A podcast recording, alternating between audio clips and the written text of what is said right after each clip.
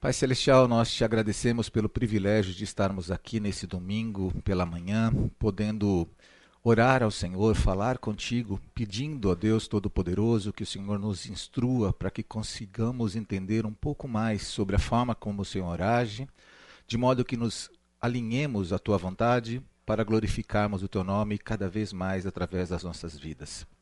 Nós imploramos que o teu Espírito Santo esteja conosco, nos revelando, ó Deus Altíssimo, abrindo o nosso conhecimento acerca da tua palavra e de quem tu és. Nós oramos em nome de Jesus Cristo. Amém. Queridos, é, eu sempre faço isso, né? Então, que é, é, sempre um alinhamento das expectativas. Só que dessa vez eu não quero só a, é, alinhar as expectativas de vocês em relação ao curso. Eu quero alinhar as expectativas de vocês em relação a esta aula. É, eu tenho colocado aula após aula a ideia de que a gente precisava desconstruir as nossas teologias, e quando eu digo isso, você já entendeu, já porque já passamos, essa é a nossa sexta aula, é no sentido de desconstruir aquilo que são é, as nossas bases inabaláveis, né, as nossas tradições. Então a gente já chegou à conclusão de que tudo é discutível. Você tem tradições que são interpretadas pelos homens, que foram compostas e propostas pelos homens, e, portanto, elas podem ser é, contestadas por nós.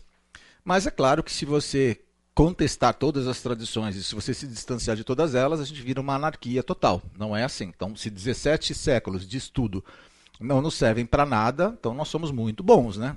O que nós é, entendemos que não é assim. A gente não pode desprezar todas as coisas. No entanto, a gente entendeu também que as tradições, mesmo é, antes da vinda de Cristo, elas já existiam e elas não foram suficientes para fazer com que as escolas rabínicas enxergassem em Jesus o Messias. Se isso aconteceu por parte de algum indivíduo, não aconteceu por parte das ordens. E aí eu, eu trouxe é, uma, um paralelismo para cá, dizendo que se nós nos fecharmos dentro das nossas tradições, pode acontecer de nós deixarmos de lado muitos benefícios que poderíamos fazer é, uso, porque as nossas tradições não nos permitem enxergar aquilo que está disponível para nós. É, com base nisso, a gente foi evoluindo ao ponto de dizer, tá, é, como é que eu faço para fazer é, a, a, harmonização entre predestinação e presciência? Porque se alguém acredita na predestinação, automaticamente não pode acreditar diretamente na presciência. Se você tenta harmonizar as duas coisas, você está pegando o arminianismo e o calvinismo e fazendo uma junção entre as duas.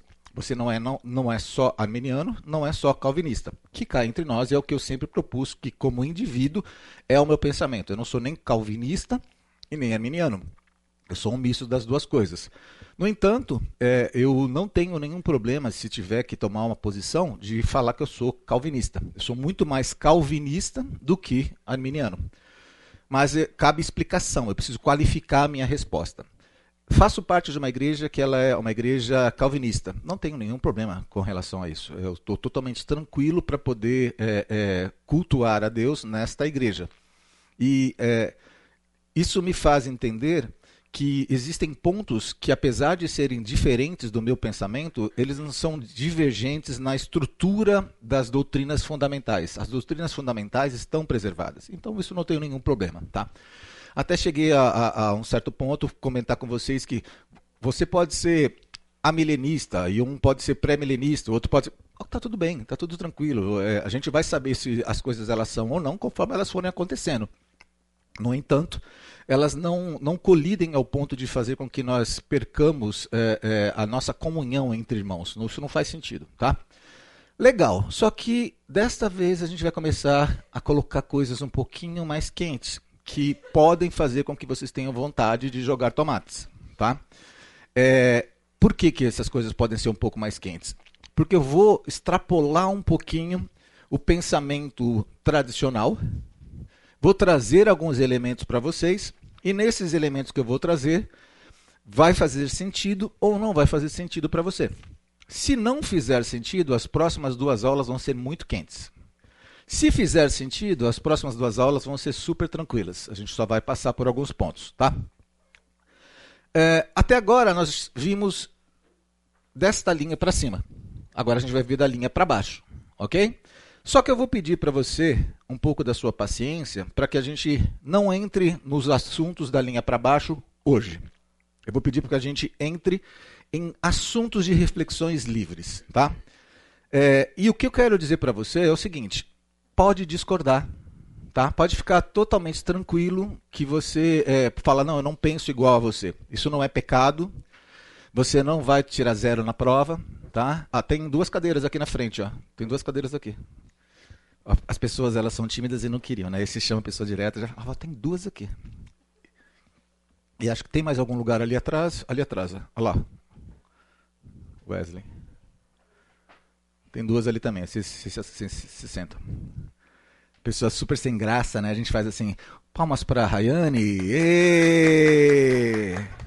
Rayane, você veio com a caravana da onde, né?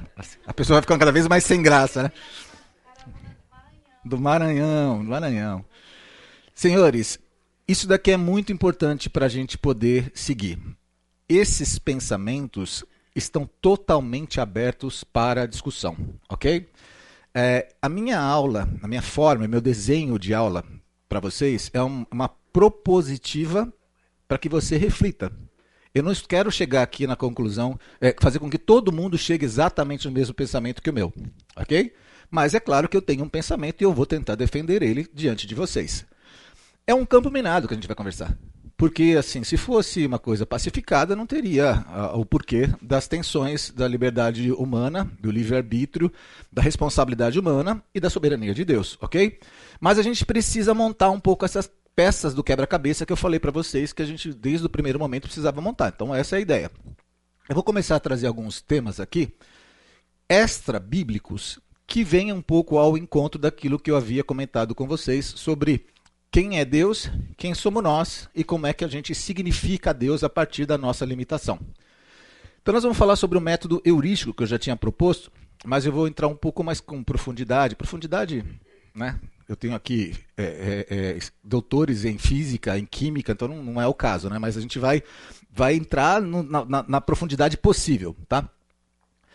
A definição simples de método heurístico é um método ou abordagem que utiliza estratégias ou técnicas para encontrar soluções ou respostas de forma rápida e eficiente, especialmente em situações complexas ou quando não se dispõe de informações completas.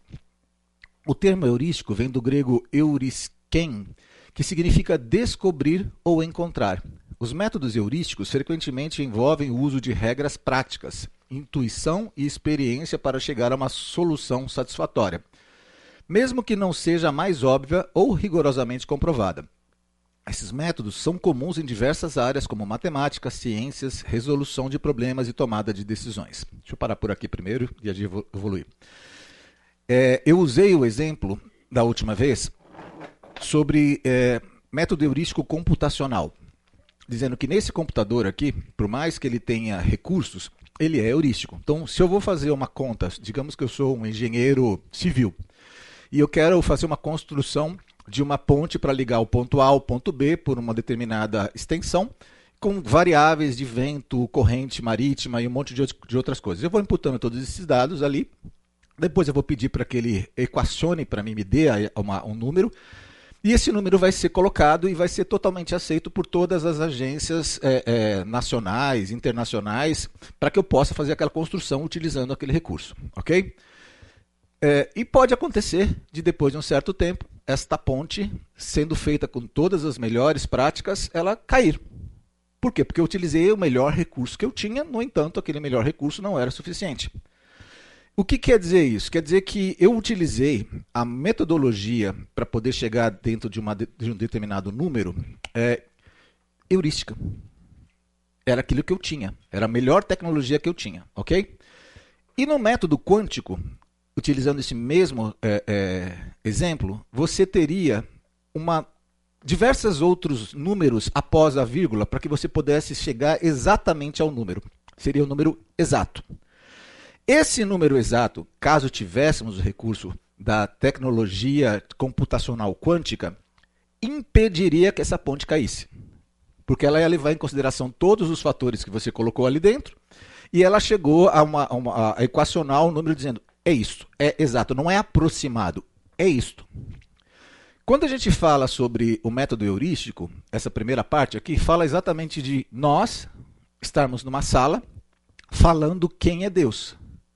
Só que nós somos seres limitados, computacionalmente somos heurísticos, entende o que eu quero dizer? A gente está tentando avaliar um Deus que é infinitamente maior do que nós.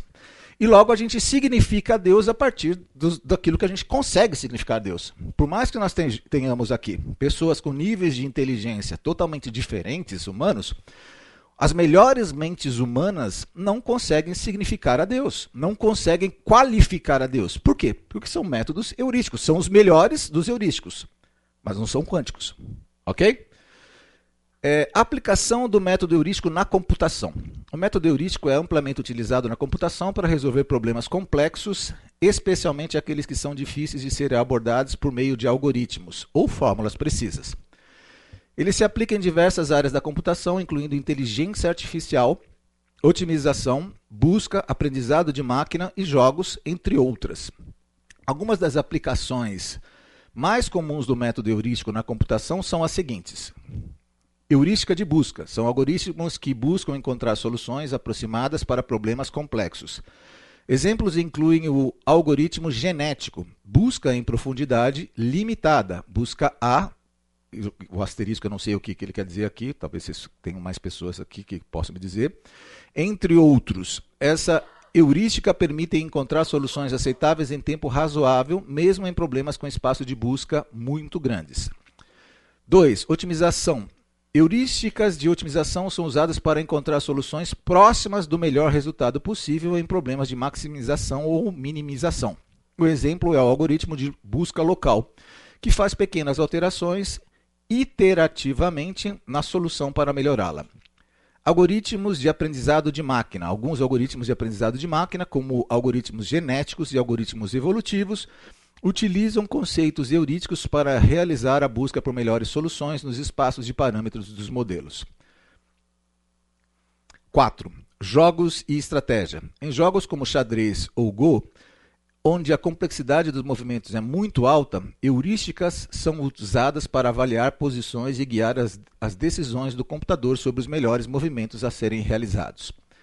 Raciocínio incerto. Em sistemas de raciocínio incerto, onde não há informações complexas ou precisam, ou precisas, heurísticas podem ser utilizadas para tomar decisões baseadas em probabilidade e inferências aproximadas. Planejamento e escalonamento. Em problemas de planejamento, escalonamento ou agendamento, heurísticas podem ser aplicadas para encontrar soluções viáveis em tempo aceitável, mesmo em cenários complexos e dinâmicos. Reconhecimento de padrões. Heurísticas são frequentemente utilizadas em sistemas de reconhecimento de padrões para identificar características e padrões relevantes em dados complexos como imagens e sinais. Esses são apenas é, algumas das muitas aplicações do método heurístico na computação. E, em geral, ele oferece uma abordagem pragmática e eficiente para resolver problemas complexos a, quando as soluções exatas são muito custosas computacionalmente ou inviáveis de serem encontradas. No entanto, é importante lembrar que, embora o método heurístico forneça soluções aproximadas, nem sempre garante a solução ótima para todos os problemas. Essa parte que eu coloquei é, é, em amarelo é o, é o, pensamento. A gente pode chegar aqui com os melhores recursos, a gente poderia ficar aqui muito tempo, além dessas oito aulas, com os melhores professores. Se a gente pudesse ter os, os melhores pensadores da história conversando sobre esse assunto aqui, nós chegaríamos ainda assim aonde estamos, que é não ter certeza. Ok? Por quê? Porque a metodologia é uma metodologia limitada, ela está limitada em si mesma. Tá? E o método quântico, gente? Vamos lá. Estamos falando de um outro método agora e a gente vai ver o quanto disso daqui é, é teórico, quanto isso daqui é verdadeiro. O método quântico ele é um conjunto de técnicas e abordagens usadas na física quântica para descrever e entender o comportamento das partículas subatômicas e sistemas quânticos. Essas técnicas incluem cálculos e formulações matemáticas específicas, como a teoria de operadores, estados quânticos, superposição e emaranhamento, que são fundamentais para descrever fenômenos que não podem ser explicados adequadamente pelas leis da física clássica. O método quântico é essencial para o desenvolvimento de tecnologias avançadas, como computação quântica, que eu negritei, criptografia quântica e comunicação quântica. É, eu brinquei que nós temos é, é, doutorandos e a gente tem. Na minha economia eu tenho um doutorando de, de Química e um doutorando de Física. Então eu trouxe eles para cá, inclusive, para ajudar a gente. Se de repente tiver algum apelo, eu vou pedir para eles. Tá? Por enquanto eu não, não, falei o nome deles. Daqui a pouco eu peço o nome, eu peço, peço para o cara falar. Né? Afinal de contas, os caras estão na Unicamp, né? São doutorandos, tem que explicar isso aí para nós. Né? né? É, aplicação do método quântico na computação. É, a aplicação do método quântico na computação é conhecida como computação quântica. A computação quântica é uma área da ciência da computação que explora a utilização das propriedades únicas da mecânica quântica para processar informações e resolver problemas de forma muito mais eficiente do que os computadores tradicionais baseados na física clássica. A principal diferença entre a computação quântica e a computação clássica está na unidade básica de informação. Enquanto a computação clássica utiliza bits, que podem representar de 0 ou 1, um, a computação quântica utiliza qubits. Os qubits podem estar em estado de superposição, o que significa que podem representar simultaneamente o 0 e o 1 um, até que sejam medidos. Além disso, os qubits também podem estar emaranhados, o que permite que as informações entre qubits sejam correlacionadas independente da distância física entre eles. É, é interessante pensar que quando a gente está falando de, de computação, de dados computacionais, antes de estar tá falando sobre dados computacionais, a gente está falando sobre física. Então esse é um domínio da física ele foi, foi, está sendo estudado pela física, está sendo extrapolado da física como nós conhecemos efetivamente para diversas áreas de conhecimento humano. Tá? E, basicamente, dentro da minha limitação do, do, do, do tema, é como se numa, num computador você tivesse daqui até aqui para poder avaliar e ele sempre vai tentar avaliar com esses parâmetros. E o outro método ele vai daqui, aqui, aqui, aqui, aqui, aqui, aqui, até aqui, ele usa de novo esses mesmos métodos, ele extrapola isso e ele, ele embaralha. Então, para ele poder dar um dado, ele considerou diversas formas, diversas variáveis até que ele desse aquele dado. Tá? Isso eu estou usando o meu analfabetismo sobre quântico, com base no que eu consegui ler e entender disso. A aplicação do método quântico, então, ela oferece vantagens potenciais significativas em certos tipos de problemas, especialmente em métodos em cálculos complexos. Simulação de sistemas quânticos, criptografia e otimização. Algumas das aplicações da computação quântica incluem fatoração de números grandes. A computação quântica tem o potencial de quebrar algoritmos de criptografia amplamente utilizados, como RSA, através de fatoração eficiente de números grandes. Simulação quântica, a capacidade da computação quântica de representar dados quânticos complexos a torna ideal para simular sistemas quânticos como moléculas e materiais. Isso está sendo utilizado, inclusive, no Sirius. Talvez alguns de vocês aqui trabalhem tá no Sirius, está sendo utilizado isso nesse momento. Otimização. Algoritmos quânticos podem ser aplicados para resolver problemas de otimização em várias áreas, como logística, finanças e inteligência artificial. Machine Learning quântico. Algoritmos quânticos têm o potencial de acelerar a aprendizagem de máquina e a análise de dados em alguns cenários específicos.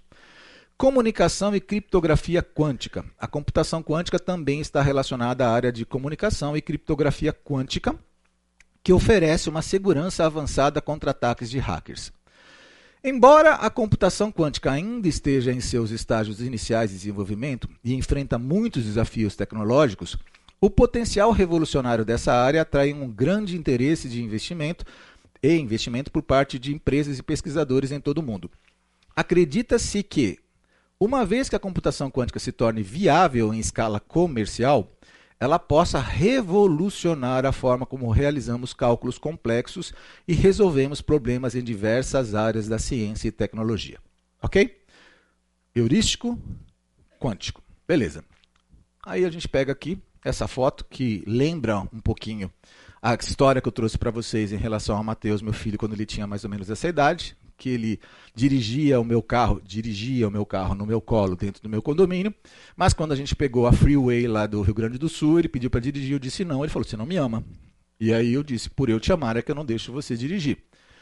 E aqui entra aquilo que a palavra diz, né? Pois os meus pensamentos não são os pensamentos de vocês, nem os seus caminhos são os meus caminhos, declara o Senhor. Assim como os céus são mais altos do que a terra, também os meus caminhos são mais altos do que os seus caminhos e os meus pensamentos mais altos do que os seus pensamentos. Tá? Isaías 55, 8 a 9. Então, você é heurístico, eu sou quântico, eu não vou conseguir explicar isso para você, você não tem condições de entender isso, apenas entenda que eu o amo. Eu tenho o melhor para você.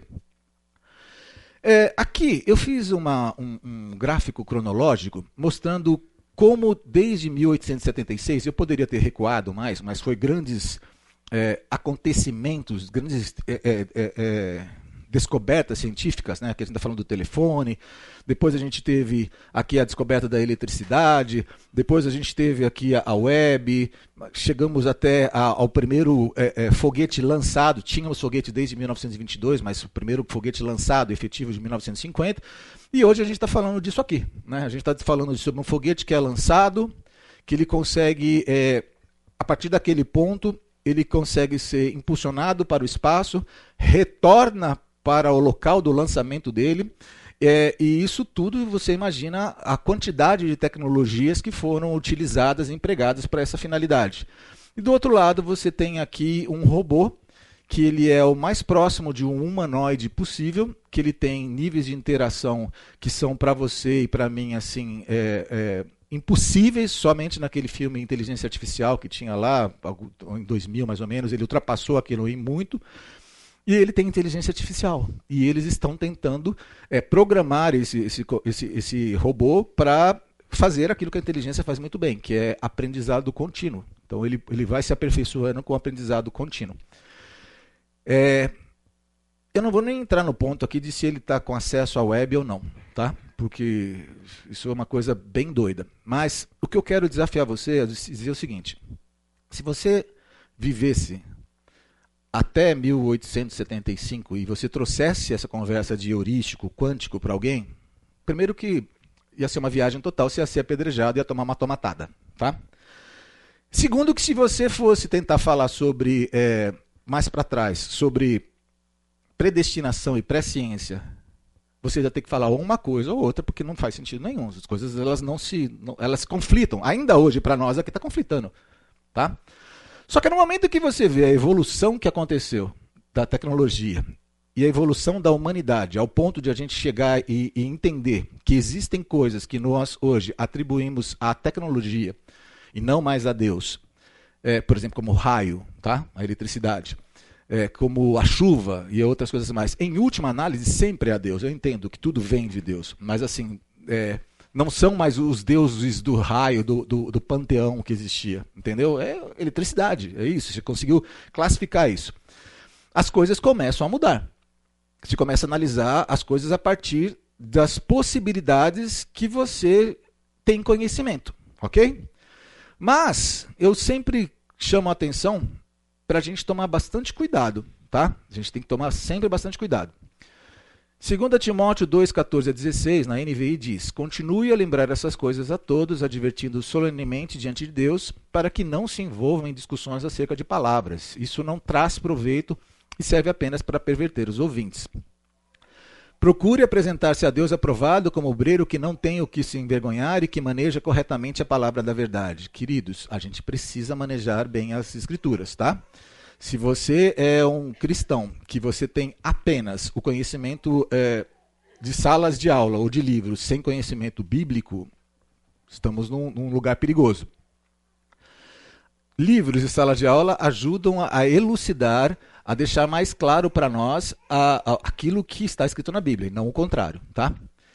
Evite as conversas inúteis e profanas, pois os que se dão a isso prosseguem cada vez mais para a impiedade. Então, se a gente começar a entrar nessa vibe de começar a conversar apenas o extra Bíblia, vira uma loucura, tá? E tem gente que vira isso daí mesmo. Tá? Então você tem que ter essa, essa sensibilidade, você tem que ter essa maturidade, porque senão nós vamos nos perder. Mais uma coisa importante aqui também, que diz Timóteo também, 1 Timóteo 4, de 1 a 7, ele diz: O Espírito diz claramente que nos últimos dias tempo, ah, nos últimos tempos, alguns abandonarão a fé e seguirão espíritos enganadores e doutrinas de demônios. Tais ensinamentos vêm de homens hipócritas e mentirosos que têm a consciência cauterizada e proíbem o casamento e o consumo de alimentos que Deus criou para serem recebidos com ações de graças pelos que creem e conhecem a verdade. Pois tudo que Deus criou é bom e nada deve ser rejeitado, se for recebido com ação de graças, pois é santificado pela palavra de Deus e pela oração. Se você transmitir essas instruções aos irmãos, será um bom ministro de Cristo Jesus, nutrido com as verdades da fé e da boa doutrina que tem seguido, da boa doutrina. Rejeite, porém, as fábulas profanas e tolas e exercitem-se na piedade. Por que, que, eu fiz questão de colocar esses dois é, é, chamadas de atenção para nós aqui?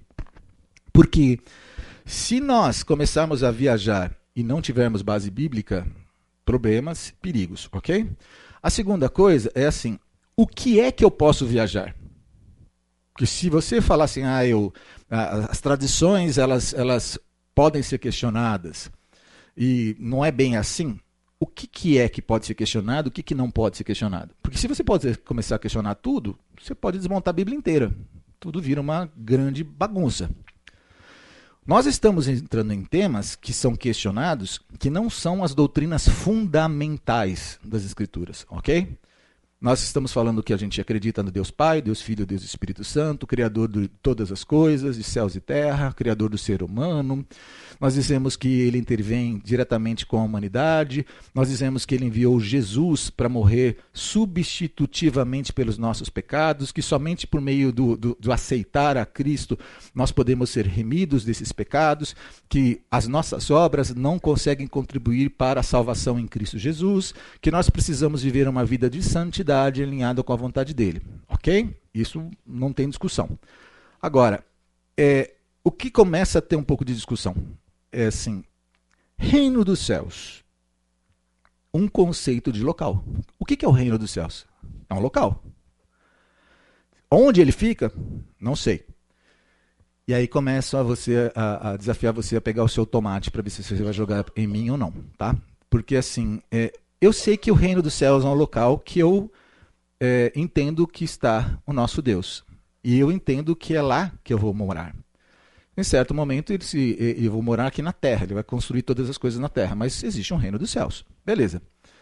É, você vê que aqui eu já faço uma provocação para você já.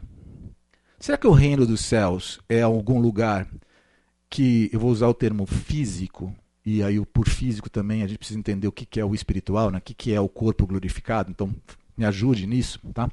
Não é algum lugar no universo? Pode ser, né? Tranquilamente, não tem nenhum problema, certo? Legal. E o universo, conforme nós o conhecemos? Se eu, se eu voltasse a dois mil anos atrás e falasse, por exemplo, sobre o universo, você acha que eles entendiam o universo como nós entendemos? Não, né?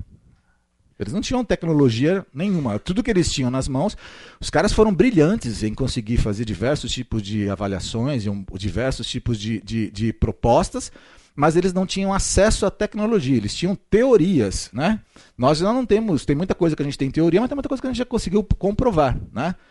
Quando você olhava para cima, há dois mil anos atrás, quer, quer ir mais para trás, há três mil anos atrás, você conseguia enxergar obviamente, muito mais estrelas, muito mais pontos de luz do que a gente enxerga hoje em dia. E você conseguia enxergar até algumas galáxias, né? Ok? Até se conseguia encontrar alguma coisinha que você fala, bom, no fundo, no fundo, aquilo lá vai ser uma galáxia. Beleza. Mas você não conseguia enxergar o que a gente enxerga hoje em dia, certo? Hoje a gente está falando de um conceito é, referindo-se ao tempo e espaço e ao conjunto de todas as galáxias, estrelas, planetas e matéria no cosmos. Tá? E que esse conceito tem uma evolução histórica.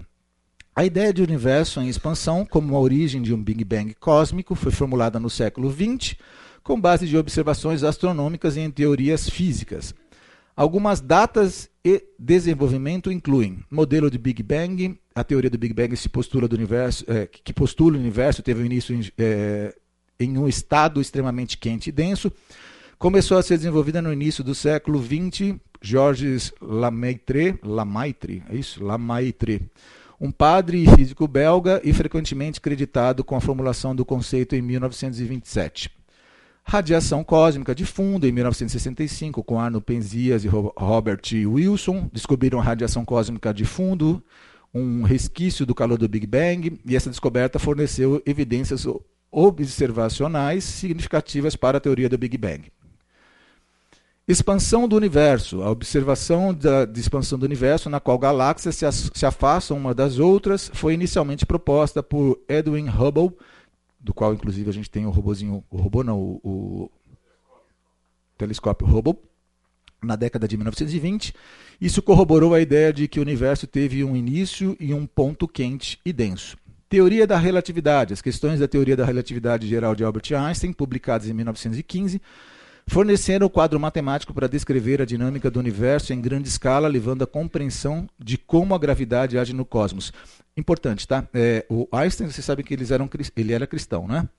Cristão confessional. E o que é interessante é que todas as coisas que a gente vai falar sobre tempo e espaço derivaram, nasceram, começaram com essas teorias do Einstein. Não necessariamente se prenderam a ela, mas começaram, tiveram base por ela, tá?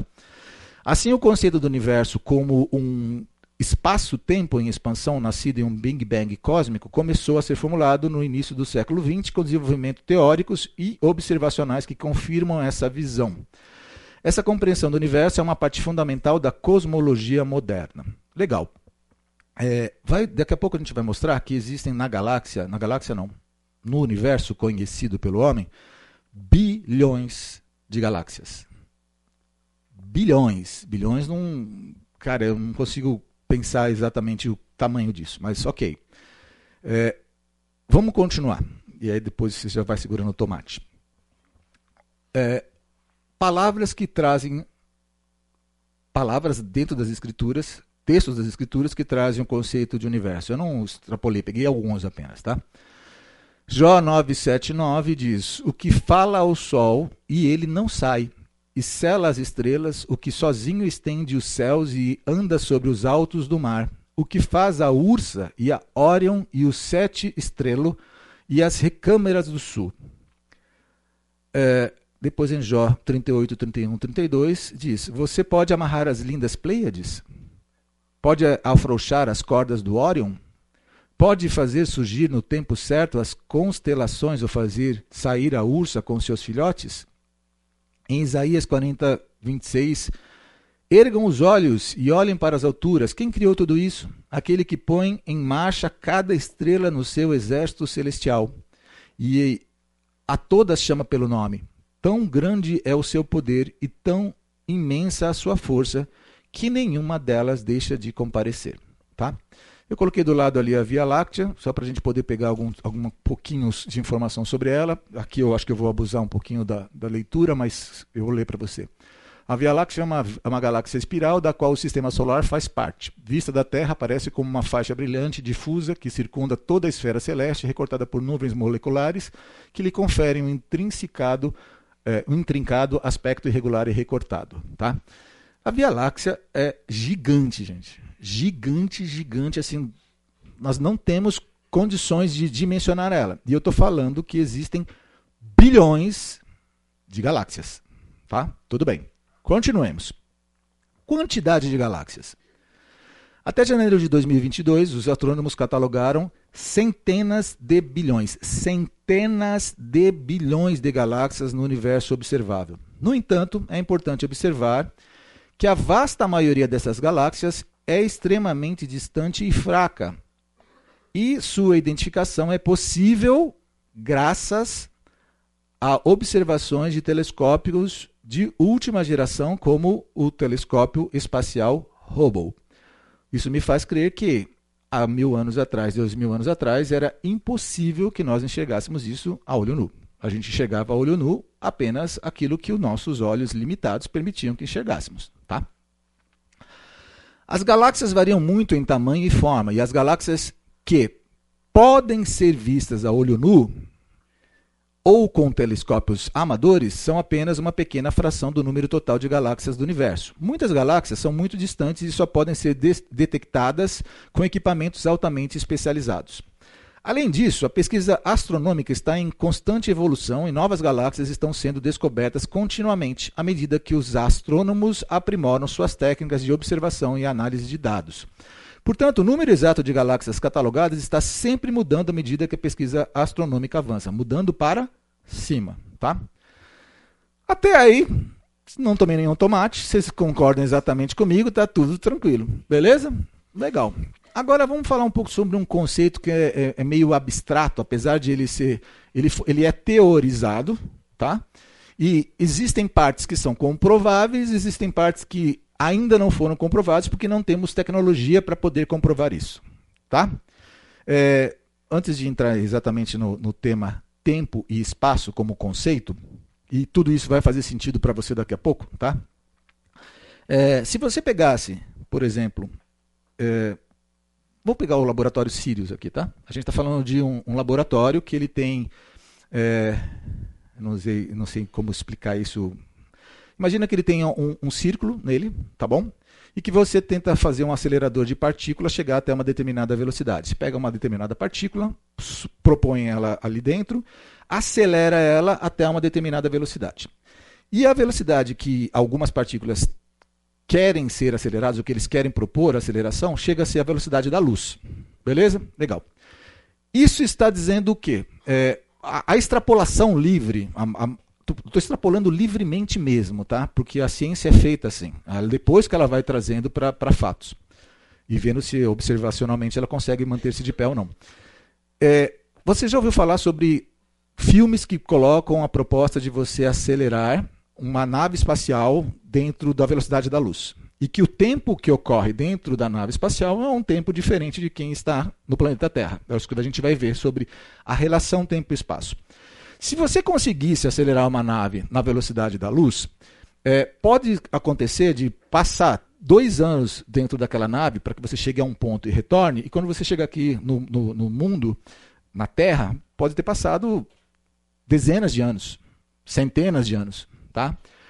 É, quando você pega um laboratório como o Sirius e você faz uma aceleração de partícula, essa partícula não é uma partícula Quer dizer, ela é sólida, né? Temos físicos aqui que vão dizer que sim, ela é sólida, mas ela não é, não é tangível como a gente enxerga, não é o sólido que a gente enxerga, tá? Então não, não é porque eu acelerei uma partícula na velocidade da luz que eu vou conseguir acelerar uma, um, um equipamento, uma nave, alguma coisa assim, tá? Mas lembre-se que é, tudo que a gente viu que começou em 1876, lá com Graham Bell, depois da eletricidade, teve algum momento. Os caras chegaram até essa conclusão. O que eu quero dizer para você é que se a humanidade ela não se destruir até então, e Jesus não voltar, pode acontecer de em algum momento nós conseguirmos tecnologia para essa finalidade. Ok? Tudo bem? Teoricamente isso pode acontecer. Certo? Beleza? Tá. Estou perguntando para saber se vai vir um tomate. É, o conceito de tempo e espaço, para a compreensão da realidade do universo em que nós vivemos, ele precisa ser é, explorado em cada um dos seus temas. Então, o tempo. Tempo é uma dimensão na qual os eventos ocorrem e são sequenciados. Tempo é assim. Ó. Ele é reto, uma linha reta, tá bom? Ela é a medida de duração entre diferentes estados ou ocorrências. O tempo nos ajuda a organizar e compreender a ordem dos acontecimentos na física. Estamos falando de física de novo. O tempo é frequentemente considerado como uma dimensão contínua, dimensão contínua, na qual as mudanças ocorrem e é um componente fundamental das teorias da relatividade de Albert Einstein. Se é um conceito de tempo e espaço, então preciso entender o que é espaço, certo? Vamos lá. O espaço refere-se à extensão tridimensional na qual os objetos e eventos estão localizados e ocorrem. O espaço envolve a distância e as posições relativas entre os objetos. A física também considera o espaço como uma dimensão fundamental, em conjunto com o tempo, formando um contínuo espaço-tempo. A teoria da relatividade descreve como o espaço e o tempo são interligados, influenciados pela, coloquei agora uma nova variável, gravidade e pela velocidade relativa. Então, quatro variáveis. Em suma, o tempo e o espaço são elementos fundamentais da nossa compreensão da realidade. Eles fornecem um contexto para os eventos e objetos do universo, permitindo-nos ordenar e entender as mudanças em relação em relações entre eles. A interconexão entre tempo e espaço também é explorada em profundidade pela física moderna, especialmente nas teorias da relatividade e na busca por uma compreensão unificada da natureza. A gente tem um minuto. E eu vou só trazer isso aqui para você, para a gente voltar depois. Isso daqui é um relógio atômico que existe na USP. E isso daqui é só uma, uma gravura que eu coloco aqui um planeta, outro planeta e uma nave espacial. E depois eu vou trazer para você o conceito do como o tempo é relativo. Tá? Vamos para os 10 minutos e a gente volta para cá? Vamos orar, como sempre fazemos. Isso já é uma prova de que eu entendo que a nossa oração ela interfere também nos padrões, né? Já vem alguma coisa ao encontro de, do que a gente está conversando sobre a responsabilidade humana. Pai Celestial, nós louvamos o Teu nome, te glorificamos, te engrandecemos pelo privilégio de estarmos aqui, ó Deus, podendo conversar sobre coisas que para nós são tão distantes pela nossa limitação, mas ao mesmo tempo fazendo, através desse exercício, ó Deus Todo-Poderoso, apenas louvor ao Teu nome, por enxergar que o Senhor é tão maior do que todos nós e que o Senhor tem uma segurança para nossas vidas, que basta que nós confiemos no Senhor, basta que nós entendamos, Senhor Deus, que somos mais valiosos do que os pardais, somos mais valiosos do que os lírios do campo e que o Senhor nos alimenta todos os dias. Nós te louvamos e te engrandecemos em nome de Jesus Cristo. Amém. Queridos, é, esse daqui foi o último slide que eu tinha proposto para você, só para a gente voltar um pouquinho atrás. A gente estava falando sobre o conceito de tempo e espaço, tá? Então a gente conversou sobre é, o fato de que eles estão existem, existem dados comprovados já que tem as, esses interferentes. E aí eu cheguei aqui sobre o tempo sendo um conceito linear, como nós entendemos, como nós conseguimos ter acesso, tá? É, esse relógio atômico aqui que eu tirei uma foto da, da internet, do, que está lá na USP, nem sei se ele ainda está, talvez algum de vocês tenha acesso a ele ou não. É, é um relógio que as pessoas elas costumam dizer que é o relógio mais é, preciso que existe na humanidade. Tá? É, já foi feito já um experimento e eu não sei exatamente como é que ele foi feito, porque eu não cheguei a pegar o paper, mas é assim, de colocar um relógio atômico aqui na Terra e colocar um relógio atômico numa, numa, numa espaçonave e fazer medições mostrando que a gravidade e que diversos interferentes podem alterar isso. Então você coloca os dois no ponto zero, coloca um numa, numa espaçonave, dispara ele no espaço, retrocede ele aqui, pega e vê que os relógios estão desincronizados, ok? Isso já não é mais questão de teoria, isso é, é base, já tem base científica para isso, tá? É, então, o que, que a gente está mostrando aqui? Que se você estiver falando sobre o conceito de tempo e de espaço, você tem variáveis interagindo com isso. Se eu pegar o meu relógio aqui, e eu não estou falando de relógio atômico, tá? Estou falando de relógio comum colocar aqui no meu pulso, colocar no pulso de um astronauta e colocar esse camarada para ir para a Lua, por exemplo, vai ter uma desincronia entre os tempos, entre o relógio dele e do meu. O tempo passa diferente. Não estou falando só o tempo biológico, o tempo, o tempo cronológico, conforme se mede, é diferente. Difícil para a gente entender, né? mas de fato é o que acontece.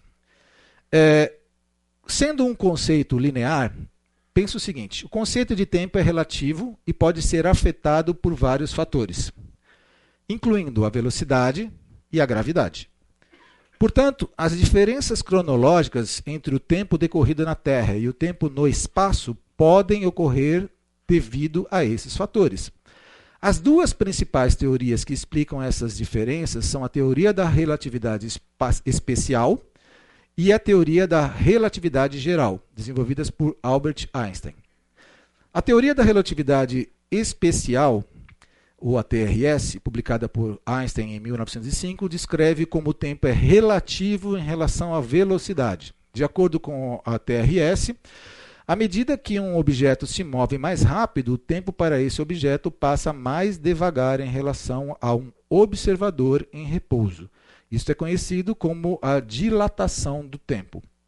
Diferenças cronológicas podem ocorrer quando uma espaçonave viajar a velocidades significativas próximas à velocidade da luz. Aqui já é uma inferência.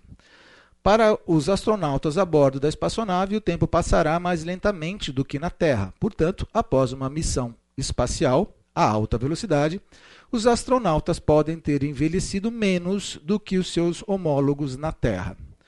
Vocês estão conseguindo fazer as extrapolações, né? Vocês estão conseguindo fazer as vinculações que eu quero propor para vocês depois, né? Vocês estão vendo que a gente está partindo de alguma coisa para eu dar um bote depois em você e falar: ó, Deus está fora do nosso tempo. É, teoria da relatividade geral, a TRG. A TRG, publicada por Einstein em 1915, descreve como a gravidade influencia o tempo. A TRG prevê que a força gravitacional pode curvar o espaço-tempo, causando uma variação do fluxo do tempo. Em áreas de maior gravidade, como a superfície da Terra, o tempo passa mais devagar do que em áreas de menor gravidade, como o espaço profundo. Então, estamos falando aqui não só agora da velocidade, mas estamos falando da gravidade. Então, se você está num local que tem uma gravidade diferente e o local Terra, o tempo passa diferente nesses dois locais. O ar-condicionado está ligado, né? Tá. É.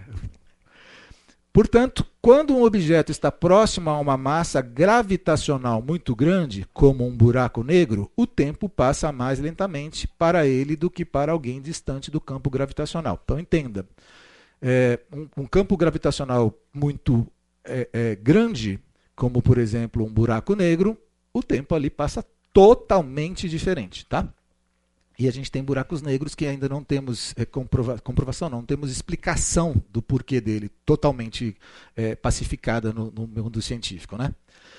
Em resumo, devido à teoria da relatividade de Einstein, o tempo na Terra e no espaço pode variar devido à velocidade e à gravidade. Isso significa que, em certas condições, o tempo decorrido em diferentes partes do espaço pode ser percebido de maneira diferente em relação ao tempo na Terra. Essas diferenças são geralmente pequenas em escalas humanas, mas podem ser significativas em contextos como viagens. Estou viajando, tá? Eu estou viajando na cabeça mesmo. Viagens espaciais de alta velocidade ou proximidade a massas gravitacionais extremas, como buracos negros. Legal. Agora vem um. Agora vocês vão ter que viajar muito comigo. Tá?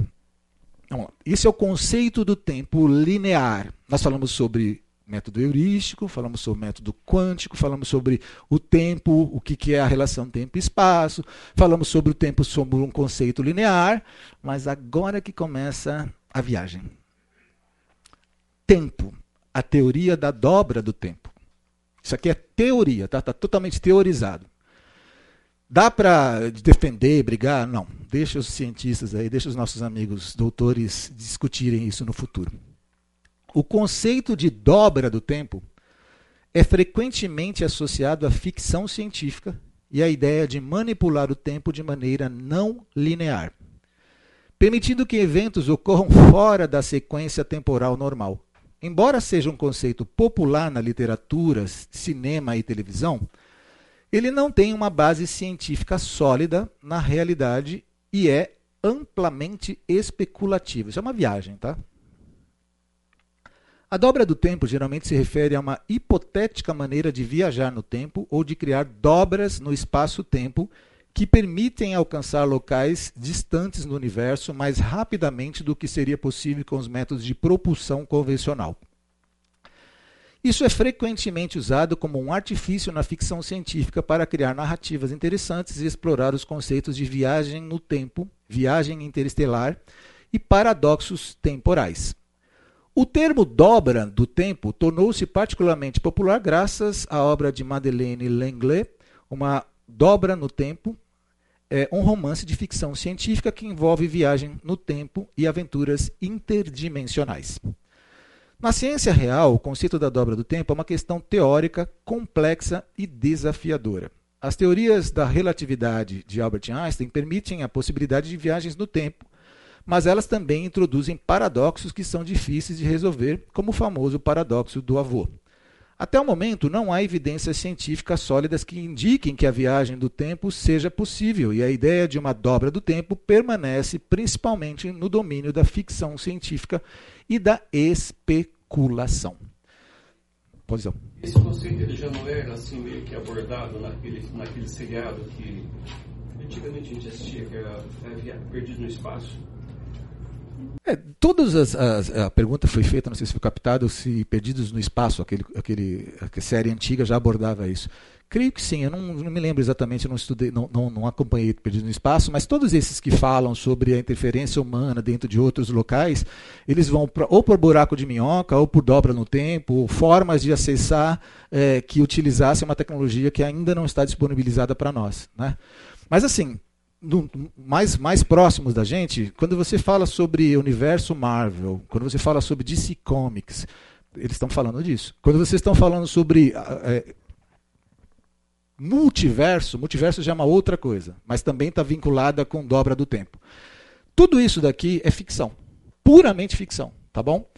Porque assim, a gente não conseguiu nenhum objeto é, comprovatório, comprobatório sobre é, é, se eu consigo acelerar um, um, uma matéria como uma nave, um elemento que consiga mostrar que de fato a interferência é, dessas variáveis vai fazer diferença na relação tempo e espaço. A gente não chegou nisso, Rafael. O seriado Dark é a radiação que leva a viagem seriado Dark, a radiação que leva. Isso. Você está pegando também um seriado que também mostra que a radiação consegue ter essa interferência.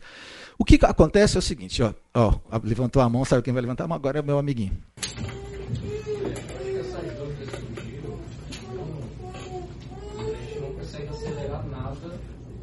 Fala, fala mais alto aí, porque senão eu não vou conseguir captar. Por exemplo, você disse assim, ah, que nos Sirius as pessoas conseguem acelerar, por exemplo, o elétron, os prótons, velocidade da luz.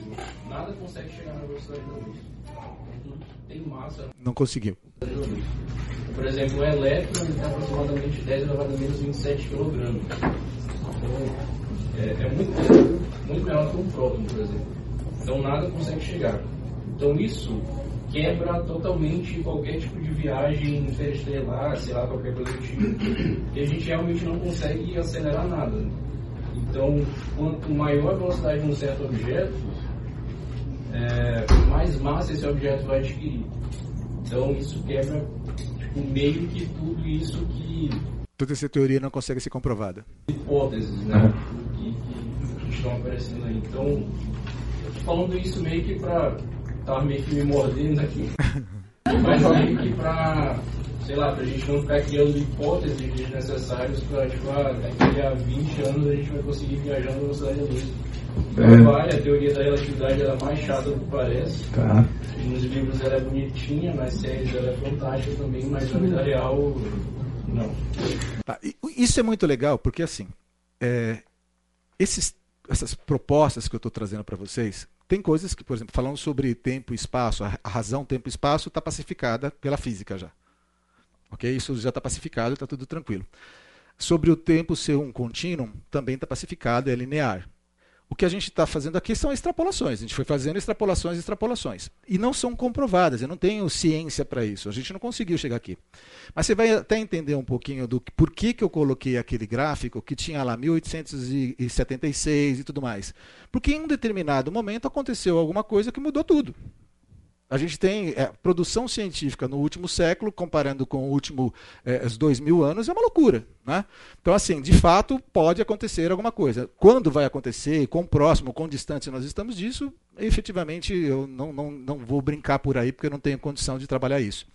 Mas o legal disso, a coisa mais interessante, é que estes conceitos, essas propostas, elas fazem sentido para o tema que a gente está. Porque a gente está falando sobre soberania de Deus. E no final das contas, quando a gente fala sobre soberania de Deus, a gente fala, mas Deus sabia ou não sabia? Eu tenho, tudo já é predestinado, as coisas já foram preparadas para acontecer exatamente desta forma. E Deus é um romancista ao ponto de que as minhas falas já estão antecipadas por ele, por isso que antes de a palavra chegar na minha boca, tu já, já conheces ou eu tenho algum tipo de é, interação com Deus, no sentido de poder mudar o meu futuro, ou de é, efetivamente traçar um caminho livre. E a gente vai chegar, e a gente já passou por isso daí, é, sobre eu fui eleito de fato por Deus. O que fez com que eu fosse eleito? Se eu fui eleito, pessoas foram eleitas então para serem é, é, irem para o inferno. E a resposta se for ah, porque o jogo é dele, a bola dele, ele faz do que ele quiser, tudo bem, eu aceito, ele é Deus, quem sou eu para questionar a Deus? Mas do ponto de vista daquilo que ele me transformou, que ele me criou, ou seja, um ser humano é, é, racional, ainda que limitado, isso parece que não harmoniza muito com Deus, parece que choca um pouco disso. É, aquilo que a gente já conversou sobre se Deus tem o controle sobre todas as coisas, se nenhuma folha cai se não pela vontade dele, se nenhum fio do cabelo cai se não for pela vontade dele, é, então, por que, que eu oro? Se as coisas vão acontecer exatamente como elas vão ter que acontecer, por que, que eu preciso orar para que uma coisa aconteça de uma forma diferente? Ou eu consigo interagir? E aí a gente pegou e fez aquela a, a ideia de trabalhar é, em, em partes diferentes, né?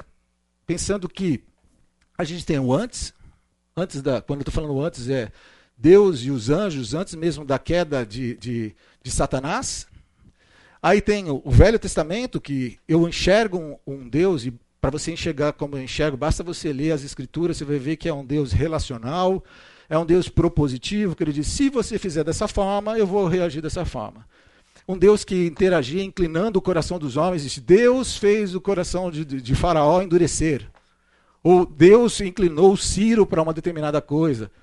É um Deus que relaciona-se diretamente mesmo, ele interfere diretamente com as coisas.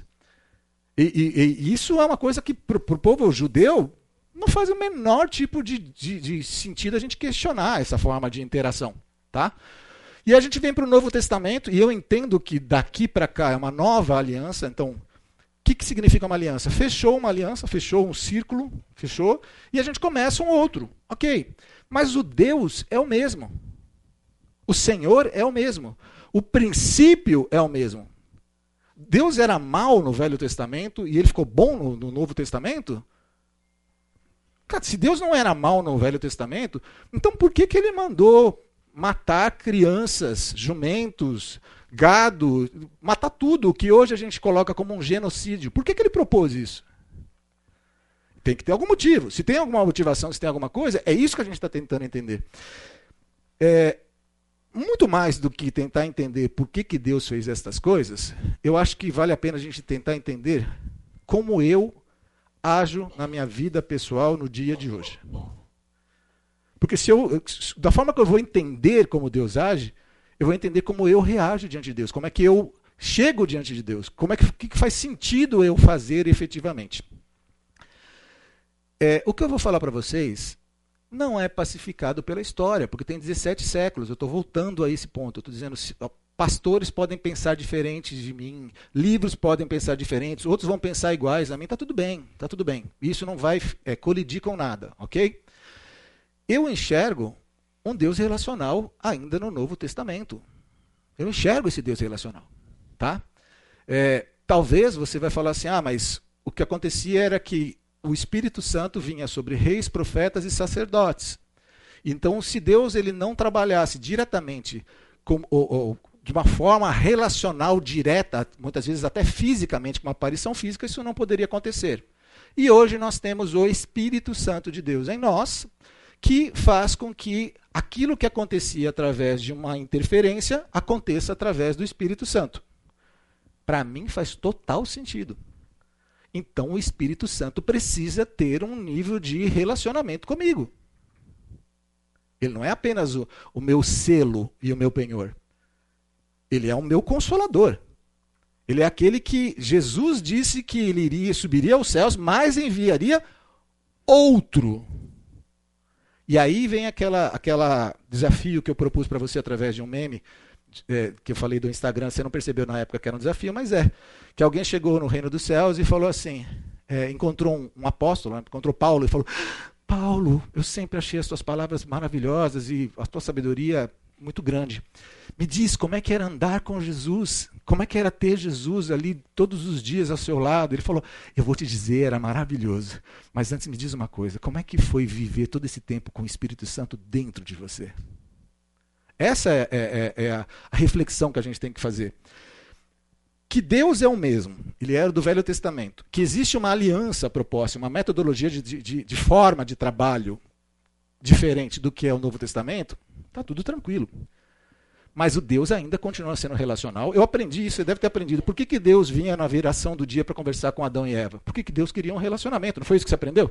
Eu também aprendi isso. Acabou esse relacionamento, então? Agora eu estou aqui simplesmente para poder viver uma vida, porque um dia eu vou, vou, entrar no reino dos céus e eu tenho o penhor. A marca de Deus está em mim. O Espírito Santo de Deus está em mim. Mudo, calado. Não, né? Então, é, é esse é o desafio das, das coisas. E eu, eu coloquei os outros pontos aqui para vocês, no sentido de dizer o seguinte: a gente tem que pensar Deus como um todo. Ele não pode ser o Deus do Novo Testamento. É um Deus de tudo. E todas essas partes aqui, essas daqui para cá estão fáceis, mas essa para cá precisa também fazer algum sentido.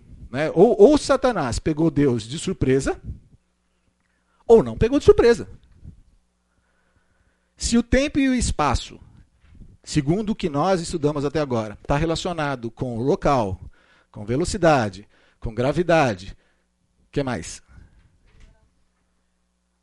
Com aceleração, velocidade, aceleração, tem alguma coisa tem que, né? Legal. Meu ponto é esse daqui, ó. É, que é uma reflexão. Assim diz o Senhor: O céu é o meu trono e a terra o estrado dos meus pés. Que espécie de casa vocês me edificarão? E é este o meu lugar de descanso? Deus falou isso daí para Isaías 66:1 através de Isaías, né? Ou seja, eu não estou aqui. A terra não é o meu local. Eu estou fora da terra. Romanos 11, 36 a, é, 33 a 36. Ó profundidade da riqueza, da sabedoria e do conhecimento de Deus. Quão insondáveis são os seus juízos e inescrutáveis os seus caminhos. Quem conheceu a mente do Senhor? Ou quem foi o seu conselheiro? Quem primeiro lhe deu para que ele o recompense? Pois dele, por ele e para ele são todas as coisas. A ele seja a glória para sempre. Amém. Apocalipse 21, 6 a 8. Disse-me ainda: está feito. Eu sou o Alfa e o Ômega, o princípio e o fim. A quem tiver sede, darei de beber gratuitamente da fonte da água da vida. Aqui, aqui nem foi o meu objetivo, mas acabou aparecendo aqui também que tem uma interação de quem quiser. Né? O vencedor herdará tudo isto, e eu serei seu Deus, e ele será meu filho. Mas os covardes, os incrédulos, os depravados, os assassinos, os que cometem imoralidade sexual, os que praticam feitiçaria, os idólatras, e todos os mentirosos, o lugar desse será no lago de fogo que arde com enxofre, e esta é a segunda morte. Eu, eu gostaria que todos nós estivéssemos juntos nesse meu pensamento, e aí eu quero é, medir com você o quanto a gente vai ter tensão nas próximas aulas. Deus não é da nossa terra. Deus é um extraterrestre. Ok? Se ele não é da Terra, ele é um extraterrestre. Do que nós conhecemos, nós temos centenas de bilhões de galáxias. Do que nós conhecemos, pela Bíblia, o céu está fora da Terra. Ok? O céu é um local que pode estar, inclusive, fora da nossa galáxia. Tudo bem? Acompanha comigo até aí? Legal. Do que nós conhecemos, nós somos limitados, mas mesmo limitados, entendemos que existem relações interferentes para o tempo e o espaço. A gente já conseguiu provar isso. Se Deus está fora do tempo, fora do tempo, fora da Terra, Deus está fora do nosso tempo. Beleza? Tá tranquilo isso daí? OK. Deus, estando fora do tempo, ele consegue enxergar. Imagina que isso daqui seja o planeta Terra, tá bom? É, o início, o meio e o fim, porque ele está totalmente fora desse tempo. É possível? Se as coisas, elas, elas, se ele está fora desse tempo, ele pode predestinar as coisas, porque ele sabe que as coisas vão acontecer desta forma. Então ele simplesmente faz isso daqui, já dizendo, não, isso vai cair do outro lado ali, porque eu quero que caia desse lado. Ou ele pode simplesmente ver como é que as coisas acontecem, porque é aí que chega o meu ponto que pode bugar você. Tudo acontece ao mesmo tempo. Deus não é linear. Pode. Por favor. Fala alto. Eu, assim, eu achei meio viagem isso, né? porque é, Deus ele é onipresente, então ele está aqui, apesar de não ser daqui. E quando ele mandou Jesus, Jesus era Deus vivendo aqui. Então Jesus aprendeu, viveu como cristão, como teve, aprendeu como criança, como humano. Então Jesus, Deus, que era Jesus, viveu aqui. Mas ele viveu a vida, o nosso tempo, né? E o, e o tempo quem criou foi o homem, não foi Deus. É o conceito de tempo que a gente tem hoje. Não. Sim. Não, Gênesis Não, o coloquei os tempo, o luzeiros, tempo, o coloquei, relógio. coloquei os luzeiros para a contagem dos anos e os dias. Sim, Deus sim. criou o tempo já lá. E ele colocou o calendário. A divisão de tempo de horas é Não, mínima sim, em relação a a- Mas a, mera, a criação o do tempo como Fo- Foquem os tomates de vocês em mim. Fo- Foque o tomate. Joga os tomates de vocês em mim, melhor. Deixa eu ver, deixa eu ver o que que. Tá, deixa, deixa eu concluir. dizer o calendário. Porque também assim, ah, Deus está vendo o passado, o futuro, mas é o- tudo ao mesmo tempo. Mas o, o tempo linear, quem conta é a gente. Sim, então. Porque ele está falando que Deus está vendo tudo porque ele está fora do tempo. Não, quem está contando o tempo é a gente. Ó, eu acho que. de- deixa, eu vou passar já para o Nick, deixa eu só, só pegar isso daqui e colocar. O que você falou vem bem ao encontro do que eu estou falando. Não vem contra, pelo menos pelo que eu entendi, mas deixa eu só deixar ele fazer o apontamento dele, que aí eu tento pacificar. Vai lá. Eu acho que, eu não sei se vai abordar isso ainda. Além de, de, de Deus estar fora do tempo, ele ele está fora, mas você falou assim, ah, ele criou esse, essa, essa, esse, esse, esse- Então ele, além de estar fora, ele é criador. Então não sei se você vai abordar isso, eu imagino que vá. Não, ele, na verdade, assim, isso é importante para nós termos muito claro. Todas as coisas foram criadas por Deus. Todas. Sem exceção. Nada foi feito no mundo conhecido e não conhecido foi feito senão por ele. Ok? Ele tem o controle sobre todas as coisas. É, a existência de todas as coisas só subsistem nele. Se a gente pudesse, por favor, gente, extrapole somente é, do ponto de vista de reflexão, pudesse matar a Deus, matar o Pai, o Filho e o Espírito Santo, você destruiria tudo. Tudo ficaria um grande nada. Ok? Então, é, quando você diz assim, Deus está no nosso tempo atual, sim, através do Espírito Santo. Deus estava no tempo passado através de Jesus. Sim, através de Jesus. E Deus, isso é muito importante. É, a Trindade, quando eu propus para vocês no, no começo das aulas, vocês não, vocês não entenderam muito bem qual era a minha motivação. Mas eu falei assim: se você pensa em um único Deus que se manifesta de três formas, a gente vai ter problema. Se há um único Deus que se manifesta de três formas, teremos problemas. Nós temos três pessoas que compõem um Deus. Se eu chegar no reino dos céus, a Bíblia me diz que eu vou encontrar o Filho assentado à direita do Pai. Alguém vai perguntar para mim, e o Espírito Santo? Ele não vai estar lá em cima. Por quê? Porque ele está aqui.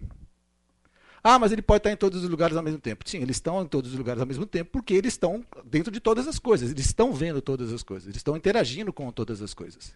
Ok? É, isto que isto posto faz com que a gente enxergue que Deus ele interage com hoje, ele interagiu no passado, interage no futuro. E todos esses objetos que foram criados, todo esse universo, todas essas centenas de bilhões de galáxias, pode estar, eu estou falando pode estar porque eu sou heurístico, pequenininho, pode estar dentro de um aquário de Deus e ele olhando para a gente. Viajando, tá livremente mesmo. Sabe aquele Man in Black, que, que tem uma galáxia no, no, no gatinho? Que você vê a galáxia dentro. É isto. Eu tenho um, um vídeo para passar para vocês, que eu não vou passar hoje, vou passar na próxima aula. Esse vídeo ele fala é, o universo do micro ao macro. Nada mais é do que você pegar um, uma molécula humana, você vai, vai expandindo, expandindo, expandindo, expandindo, expandindo, você vai para o universo, depois você começa a recuar. Você percebe que a, a, o, o fingerprint, a, a digital, é a mesma, gente. Entendeu? As, as coisas estão ali, você consegue chegar um dentro do outro. É mais ou menos isso que é a extrapolação e a viagem. Acho que o desafio é fazer você pensar que nós vivemos o universo e o tempo dentro do universo que nós conhecemos, ele está dentro de um sistema fechado. A gente está contido nele. E Deus está fora desse sistema. Né? Então o desafio é, é, é, ver que Deus estando fora do sistema, ele está fora da linha temporal. Então ele é como se você vesse uma história em quadrinho. Você consegue ao mesmo tempo ver o início e o fim da história. Então acho que esse é um desafio é, de, como é que fala, de extrapolação que a gente precisa. Esse é um principal ponto para mim.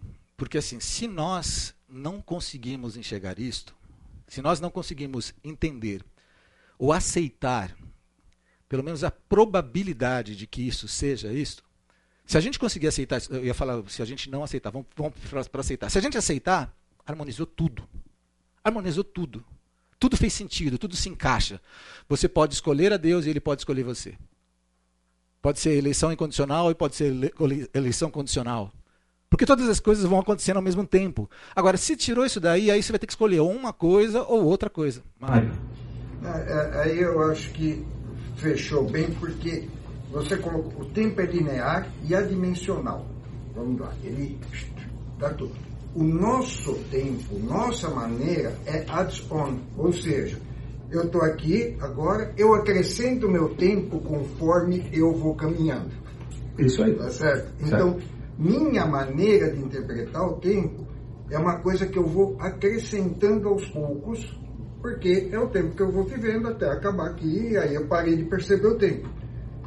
E, a, e o, o tempo mesmo está envolto em todo o universo e além dele. Quer dizer, é toda a eternidade e nós estamos vivendo um pedacinho dela e cada dia acrescentando, cada segundo acrescentando um pouquinho de tempo a mais. Esse que é o ponto, gente. O que eu estou falando para vocês, apesar de eu ter trazido alguns elementos, a Bíblia já propõe. Como é que ele pode ser o fim? Como é que ele pode estar no fim? Ele tem que estar fora do tempo. Ele tem que ser o senhor do tempo. Ele tem que ser o, realmente o que constrói todas as coisas. Porque senão ele não consegue ser o alfa e o ômega. Entendeu? Não tem como. A única coisa que eu estou fazendo é propondo livremente reflexões. Por que, que as nossas reflexões são possíveis? Porque a gente está em 2023. E os camaradas que estudavam isso daí estudavam em 1600 e pouco, 1596, 1608, 1616. Cara, o cara não tinha a quantidade de, de informações que a gente tem. A gente tem essas informações hoje e isso nos possibilita. Essas informações, elas, elas nos dão, elas concluem? Não, elas não concluem, mas elas permitem que nós enxerguemos que isso é um caminho possível, ainda que não provável. A gente não consegue provar isso daí, tá? É, é. As mãozinhas se erguem. Várias mãos se erguem. Primeiro ele, depois ele, depois ele. Você diz, Deus está fora do tempo, o correto seria ele está além do tempo, né? Porque ele está lá, mas também está aqui. Ele tá, ele, Deus é atemporal. Essa palavra que você tem que colocar. Peraí, que tem uma ordem aí. Vai para você. É, uma dúvida. É, na forma como você está propondo, não daria margem para interpretar que Deus pode mudar o passado? Se ele quisesse, ele poderia mudar o passado. Mas como que isso afetaria a nossa vida hoje? E aí a gente vai entrar naquela viagem, né? Se, se, a primeira coisa, ele poderia mudar? Ele poderia. Ele quer mudar? Não. Como é que vai, vai afetar? Afetaria totalmente. Mas assim, ele não vai fazer isso. Como é que é? Poderia não, já mudou. Ele poderia mudar agora e se já continuidade nem saber o que. É isso. Talvez você já, já mudou, você nem sabe o que vai acontecer. Então... Mas, mas esse é o nível, esse é o nível de viagem, gente, ó. De, deixa eu colocar, ó. Isso é importante para vocês. O que eu preciso fazer? Eu vou passar a palavra para você. Ó, o, que, o, que eu acho, o que eu acho que é muito importante é assim, vocês têm que entender, a gente vai viajar mesmo, não tem como, tá bom? Mas se a gente conseguir pacificar isso aqui, vocês vão perceber como a vida de vocês vai ser diferente. Você vai, ah, vai. A, minha, a primeira de cor-de-rosa aqui, da, na cor-de-rosa, me anunciou. É, eu tenho, eu tenho uma, um jeito assim, particular de ler a Bíblia, que eu imagino coisas. E eu costumo brincar que lá em Primeira Marileda está escrito, eu, eu vejo assim, Deus um belo dia, olhando lá a Gênesis, passeando pelo caos, ele resolveu abrir no, no, na, na, na eternidade um espaço que ele deu o nome de tempo. E nesse espaço, ele colocou tudo que ele queria. E ele curtiu tudo que ele produziu. Ele foi fazendo e vendo que era bom e vendo. É muito interessante você olhar desse jeito. E aí você vê que esse espaço é um espaço completamente dominado por ele. Completamente. E o, o passado pode ser mudado. Uma outra teoria que hoje nós que somos pré-históricos né, em relação ao futuro, o perdão, por exemplo, ele muda o passado. Ele muda. No meu coração, no presente. Então, quando você tem. Eu tenho uma questão horrível lá no meu passado, com meu pai, sei lá. E um dia eu me converto, e um dia eu confesso meus pecados, e essa, essa, esse mistério que a gente ainda não tem tecnologia para entender, por exemplo, o perdão, muda o passado. Liberta. Porque hoje em dia eu não tenho mais aquilo que eu via como eu via lá no meu passado. Eu sabe Deus o que, que ele fez no meu passado. Se ele mudou fisicamente, se ele foi lá e mudou, sei lá. Eu sei que no presente.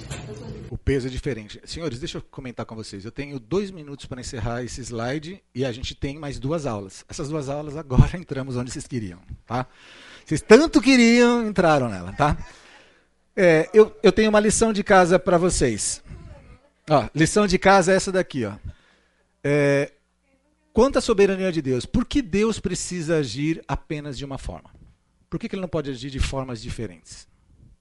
O que, que eu quero dizer por formas diferentes? Deus pode é, predestinar as coisas? Pode. Deus pode prever as coisas? Pode. Ok? Deus pode agir é, diretamente inclinando o coração de reis para uma determinada coisa? Pode. Tirar a, a liberdade moral, nesse caso? Pode. Em outro caso, ele pode dar a liberdade moral? Pode. Por quê? Porque ele é Deus. É ele, ele é o Senhor. Deus poderia ter agido de uma forma no antes e de uma outra forma no Velho Testamento, diferente no Novo Testamento. É aquilo, no antes que eu estou dizendo é lá com, com Satanás. Depois de uma forma diferente no Velho Testamento e outra no Novo Testamento? Pode. É isso que eu vou propor para vocês. Mas eu quero que vocês discutam. Deus pode usar a presciência como forma de harmonizar a vontade moral e livre humana e, e, e livre humana em sua predestinação e total controle? Vocês precisam trazer isso para mim na próxima. Discutam, conversem uns com os outros, peguem Bíblia, peguem, é, é, vão para versículos bíblicos mesmo. Texto fora de contexto é pretexto. Leia sempre o contexto do texto e veja o que ele quer dizer efetivamente, tá? E veja se a tua interpretação não é uma exegese. Você não está colocando no texto o que você gostaria que tivesse. Veja se ele é uma exegese, se ele está mostrando o que realmente ele quer dizer, ok? Terminamos. Lembra você que nós temos os nossos materiais disponibilizados para que a gente possa estudar. E lembro que esse daqui é o nosso. Opa, esse daqui é o nosso no, nossa referência bibliográfica. Vamos orar? A ti pertence a glória, a honra, o poder, o domínio e o louvor para sempre. O que estamos tentando fazer aqui, ó Deus Altíssimo, é apenas atribuir a Ti aquilo que já te pertence, porque o Senhor é excelsior. Ajuda-nos, ó Deus Altíssimo, a entendermos quem o Senhor é, de modo que isso nos faça reproduzir uma fé que possa fazer a diferença no meio que vivemos. Nós te imploramos em nome de Jesus Cristo. Amém.